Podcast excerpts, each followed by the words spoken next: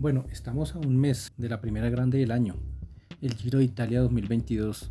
Y lo que hemos visto en estos meses de enero, febrero y marzo, en cuanto a la preparación de los grandes equipos y de los grandes ciclistas para llegar a esta primera carrera de tres semanas, nos ha dejado ver que no ha cambiado mucho la, la situación. Además de la salida de Egan Bernal por el accidente, ahora pues los eslovenos no tienen un rival definido, porque como pudimos ver en la París-Niza, Roglic ganó cómodamente y en la Tirreno Adriático Pogachar también volvió a descrestar en esta, en esta carrera de una semana retuvo el título que había obtenido el año anterior, en el año 2021, y se proyecta como primer y gran candidato a ganar el Tour de Francia. Eso no hay duda.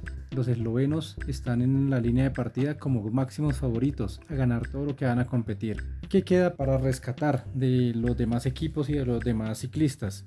En la parte latina pues tenemos a Richard Carapaz. Yo creo que además de él no hay nada más que podamos aportar. Y la única razón de ese gran favoritismo hacia Richard es que los eslovenos no estarán en esta carrera. Yo creo que sería fracaso si Richard Carapaz no gana este Giro de Italia. Yo sé que suena un poco sobrado y tal vez soberbio afirmar esto, pero es que es la única que está, digámoslo así, vacante. Además que Richard se viene preparando desde el año anterior para esta carrera. Luego después de esto pues vienen los colombianos. No hay ningún colombiano con pinta de llegar a ni siquiera al podio de las tres grandes. Miguel Ángel López va a estar en el Giro de Italia, supongo que también lo hará en el Tour de Francia y no sé si en la Vuelta a España. Pero Miguel Ángel, además de ser un corredor con grandes aptitudes para ganar etapas de alta montaña, en los últimos años no ha mostrado capacidad para derrotar a los eslovenos y además de eso a las nuevas figuras que van apareciendo. Nairo Quintana también es un corredor que dará mucho de qué hablar en las etapas de alta montaña, pero no para la clasificación general. Sergio Higuita con la Vuelta a Cataluña pues es una gran noticia. Yo a este ciclista no lo veía como para ganar ni siquiera una, una, carrera de este nivel, pero pues tampoco nos podemos engañar pensando que él va a hacer gran papel en las grandes vueltas de tres semanas. Muy seguramente irá, buscará etapas de alta montaña igual que Nairo y que Miguel Ángel. Y tal vez la única esperanza que tiene Colombia para buscar un podium o tal vez un liderato se llama Daniel Felipe Martínez. Depende mucho de las circunstancias de la carrera en la que vaya a porque él va a ir como gregario. No sabemos si al giro, al tour a la vuelta. O yo no lo tengo claro. De pronto alguno de los que me esté escuchando ya lo tenga, ya tenga la información es lo que tiene Colombia para, para, este año. Con la salida de Egan Bernal, yo creo que Colombia va a tener que empezar a buscar sus nuevos talentos. Esta gran época dorada del ciclismo colombiano entre el 2010 y el 2020 creo que está llegando a su fin y es necesario lograr crear un proceso en el país que saque las grandes figuras, las clasifique, las filtre y podamos tener otra vez una gran generación de ciclistas en Europa las grandes vueltas del Tour de Francia y la Vuelta a España, pues en cuanto a los eslovenos, creo que son los que van a ir por ellas. En el Tour vamos a ver nuevamente la guerra entre Pogachar y Roglic. Si no lo logra en esta ocasión, yo creo que va a ser muy difícil y el Jumbo va a tener que buscar un nuevo ciclista que le haga contrapeso a Pogachar, porque ya 3, 4 títulos perdió el del 2020, perdió el de 2021 y si no gana este 2022, pues no sé, yo creo que ya se va viendo el desgaste del Jumbo Visma con Roglic frente a Pogachar. Y la Vuelta a España muy seguramente también van a ir los dos. Allí vamos a mirar quién puede estar mejor de nivel, dependiendo de la guerra que hayan tenido en el Tour. Cualquier cosa puede pasar y yo creo que es una opción de que otro gran ciclista aparezca reclamando el triunfo de esta grande del año. Yo creería que mm, por el Ineos, el seleccionado para ir a representar a los colores de este equipo, pues va a ser un británico. Yo creo que el que mejor nivel se encuentra en este momento se llama Adam James. Recordemos que su hermano también hizo una gran, una gran presentación en la París-Niza contra Roglic. Simon yo lo veo con grandes capacidades este año y muy seguramente va a estar peleando por ahí un podio. El equipo que tiene no es muy bueno, pero Simon es un gran ciclista. También vienen nombres en el de del Bahrein, el Movistar, con Enric Mas, con Iván Ramiro Sosa. Yo creo que son nombres que pueden estar animando estas carreras, pero que no van a tener mucha chance de llegar a pelear un podio. Recordemos que el Jumbo también tiene una bandola muy, muy fuerte como con Roglic, con Van Aert, con Vignegar, que en el UAE además de Bogachar también hay nombres fuertes y el Bahrein Victorious también se presenta con grandes corredores. Entonces yo sí creería que vamos a tener unas vueltas movidas pero sin grandes cambios en la general, sobre todo en las del título. Preparémonos porque viene la primera del año, el Giro de Italia. Gran favorito, Richard Carapaz. Si el Ineos no llegara a retener el título con Carapaz, tendría que buscar hacerlo con otro ciclista para no catalogar como fracaso la temporada 2022 para este equipo inglés, porque tal vez es lo único que tiene a la mano. Estaremos hablando en, el próximo episodio y esperemos a ver qué pasa en este mes de abril en cuanto a las vueltas ciclísticas.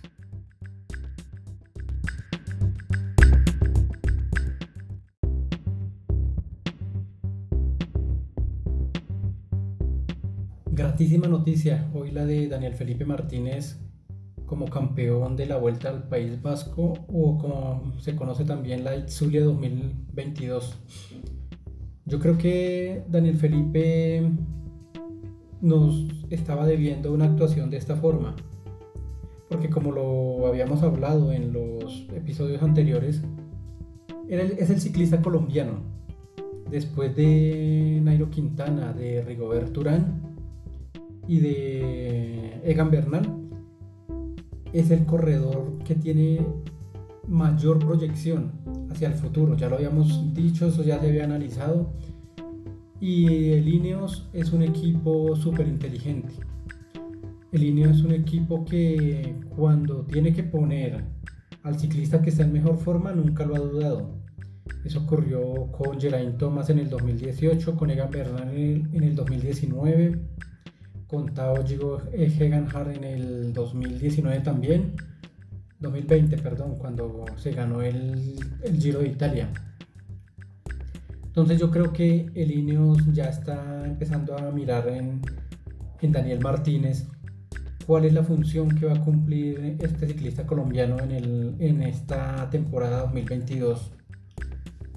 Pero aquí, por encima de eso, yo creo que primero quiero entrar a esa parte de la emoción, ¿sí? de la celebración que tenemos todos los colombianos en este momento, todos los latinos con este gran triunfo, que no es tanto por el, por el título que se consigue, ¿no? sino por la, lo que significa para el ciclista de aquí en adelante. El único que había ganado la, la Vuelta al País Vasco había sido Nairo Quintana en el 2013. Y es una competencia que no, en la que no figurábamos o no habíamos figurado mucho. Entonces hay que, hay que, hay que primero revisar eso. Segundo, ¿a quién se le ganó? En, este, en esta competencia o en la Itzulia 2022 estaba compitiendo uno de los grandes referentes para el Tour de Francia que se llama Primo Roglic. Y hay otro, ¿no? Como Renko Benepol, que también está llamado a ser una de las grandes figuras para esa temporada y Daniel Martínez les ganó de una forma muy sobrada, diría yo. Aunque la última etapa, la de hoy, fue una etapa complicada que tuvo que jugársela con mucha inteligencia, sobre todo cuando iba en punta ya ganando el liderato, pero con la caída de, mm, de Enric Mas, pues que dice él que algo, algo ocurrió con él también en ese episodio, en ese momento de carrera, y le tocó detenerse eso lo llevó, a, lo perder casi medio minuto con el grupo de, de punta. Y pues yo personalmente, viendo la transmisión, me preocupé un, tanto porque es que las diferencias estaban muy cortas, estaban, eran mínimas. Y por un momento Daniel Martínez estuvo perdiendo el título y hasta el podio con ese episodio de Enric Mas. Pero se supo sobreponer, logró llegar a, la cabeza de carrera y defender ahí el puesto que tenía que defender porque Ebenepol apenas estaba a dos o tres segundos de, Daniel, de Daniel Martínez. Entonces podemos darnos cuenta que no se le ganó a cualquiera tampoco. Ya lo que significa este triunfo para Colombia y el que habíamos tenido hace dos semanas atrás con Sergio Higuita en la Vuelta a Cataluña, pues despunta un, un rendimiento muy bueno para los colombianos.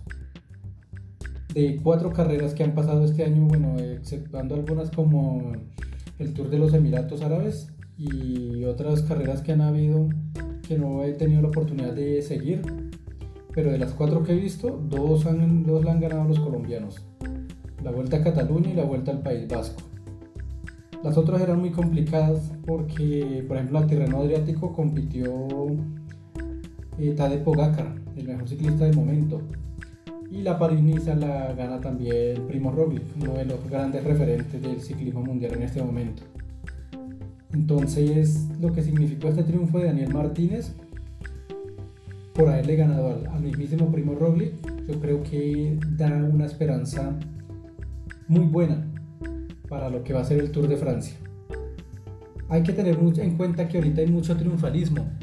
Después de que Daniel Martínez gana este título, pues todos los comentarios y los especialistas apuntan a que Daniel Martínez debe ser el hombre de líneas en el Tour de Francia. Yo no sé hasta qué punto puedan tener razón, pero creo que algo de razón sí tienen porque como les dije al comienzo, el INE es un equipo que es inteligente, no es de apasionamientos como lo es el Movistar, por ejemplo, que así su, su compatriota ibérico no está en buenas condiciones y haya un latino en mejores condiciones, pues ellos van a querer que siempre sea el ibérico el que, el que comande. Eso yo creo que fue una de las causas por la que Nairo Quintana no llegó a ser campeón del Tour. Entonces el Ineos es diferente, tiene otra mentalidad. Y por eso Egan Bernal logró ser campeón del Tour de Francia.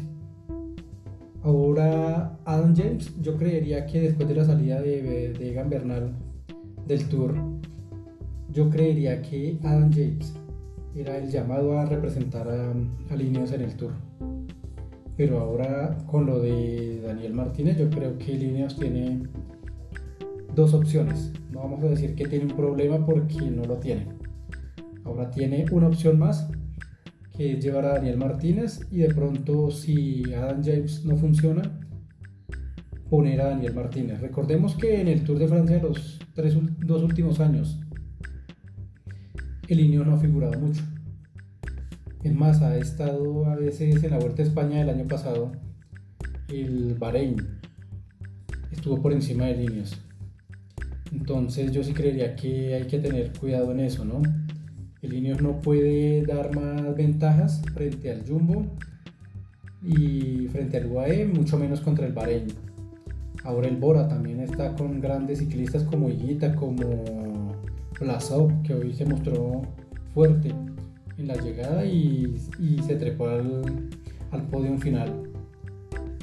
Entonces yo creo que lo de, lo de Daniel Martínez es para tener en cuenta de aquí en adelante, porque está dando golpe de autoridad, está diciendo yo estoy aquí presente, ténganme en cuenta y esa, ese mensaje que le manda al equipo yo creo que es para el Tour de Francia. La Vuelta a España muy seguramente va a estar a James o Richard Carapaz.